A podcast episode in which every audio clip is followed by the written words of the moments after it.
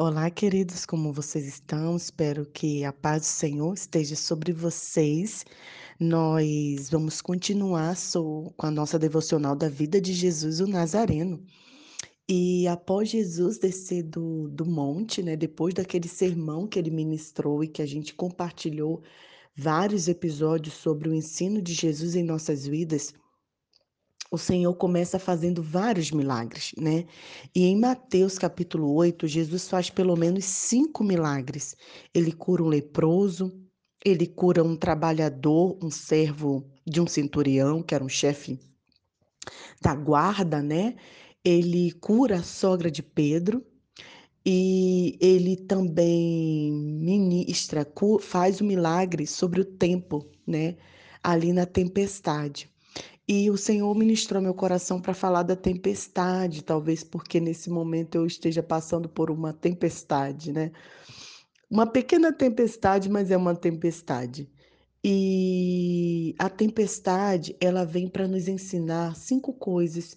Eu gostaria que você eh, anotasse isso em seu coração, gravasse em sua mente e que você compartilhasse essa palavra com algumas pessoas que estão passando por algumas tempestades.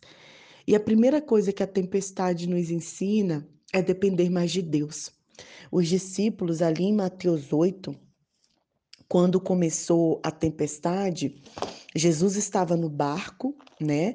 E Jesus estava dormindo, né? Estava descansando. Nós sabemos que Jesus era 100% homem e 100% Deus. E Jesus estava ali descansando. E então a tempestade é, começou. E as ondas furiosas atacavam a embarcação e Jesus dormindo. Então Naquele momento, os discípulos perceberam que eles precisavam de Jesus. Até então, eles estavam tentando ser independentes, fazendo tudo do seu jeito, né? Tentando controlar o leme do barco, é, é, Pedro ali, que era o mais experiente, mas os outros que eram pescadores, tentando dominar, mas eles não conseguiram.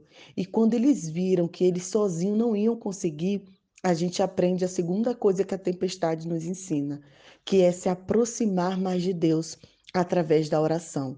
E a palavra diz que os discípulos acordaram Jesus implorando: Mestre, salva-nos, nós vamos morrer. Ah, sabe aquela oração que você clama, que você está no sufoco, que você não está mais aguentando, mas aí você lembra que você tem um Deus superpoderoso e você fala assim: Mestre, me salva, sabe? Me ajuda. Igual aquela, aquela mesma oração que Pedro fez quando ele andou sobre as águas e ele olhou para o lado, ele começou a afundar, ele falou: Jesus, socorre-me. É uma oração rápida, é uma oração de clamor, é uma oração que não dá tempo de você falar palavras bonitas. E aí, naquele momento, a gente aprende a terceira coisa com a tempestade, que Jesus levantou e falou assim: Por que tanto medo? Vocês não têm fé?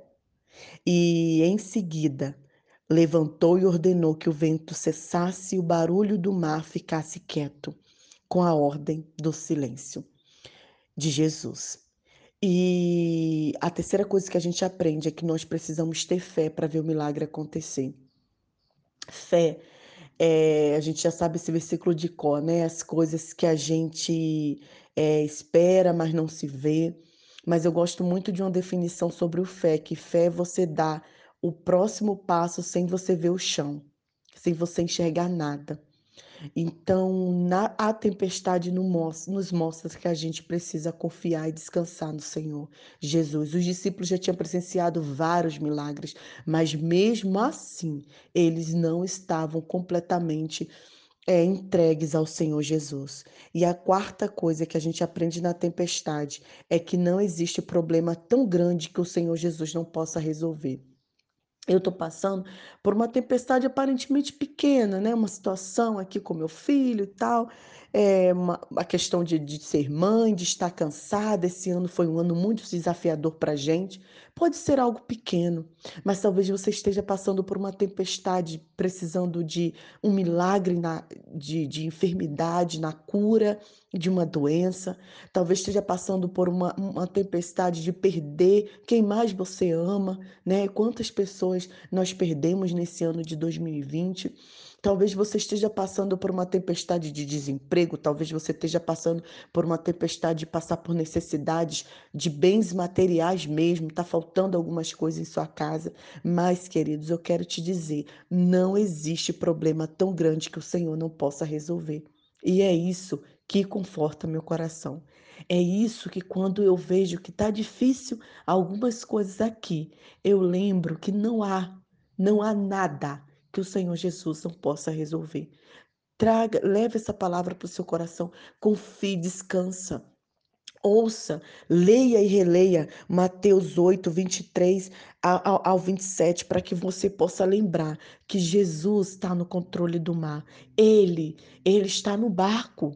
Mesmo que você não veja, ele está no barco. Mesmo que você não sinta a presença dele, Jesus está ao seu lado. E por fim, a quinta coisa que a tempestade nos ensina é que haverá tempos de bonança. Sabe, queridos, tudo passa. Tudo vai passar. Nada é eterno. Minha avó sempre dizia isso, a palavra diz isso e é verdade. Não tem problema que não vai acabar, não tem enfermidade que não vai cessar. Tudo passa. E, e, o Senhor restabelecerá a bonança e a calma na sua vida. Olha, Olha o que diz a palavra, a ordem, pela ordem do Senhor Jesus, o mar ficou em plena calmaria. E os homens perplexos falaram: Meu Deus, quem é esse? Que até o vento e o mar obedecem ao seu comando. Que o Senhor Jesus possa estar trazendo a calmaria no seu coração, a paz que você precisa, que o Senhor Jesus possa estar é, levantando-se nesse momento, você com fé, clamando ao Senhor e Ele com certeza se levantará e acalmará essa tempestade que você está passando. Um grande abraço, que você tenha uma semana assim de bonança. Mas se a bonança não chegar essa semana, que você lembre de depender de Deus, de se aproximar dele através da oração, de ter fé e de lembrar que não existe problema maior que o poder do nosso Senhor Jesus Cristo. Um grande abraço, Nai Duarte, Moçambique.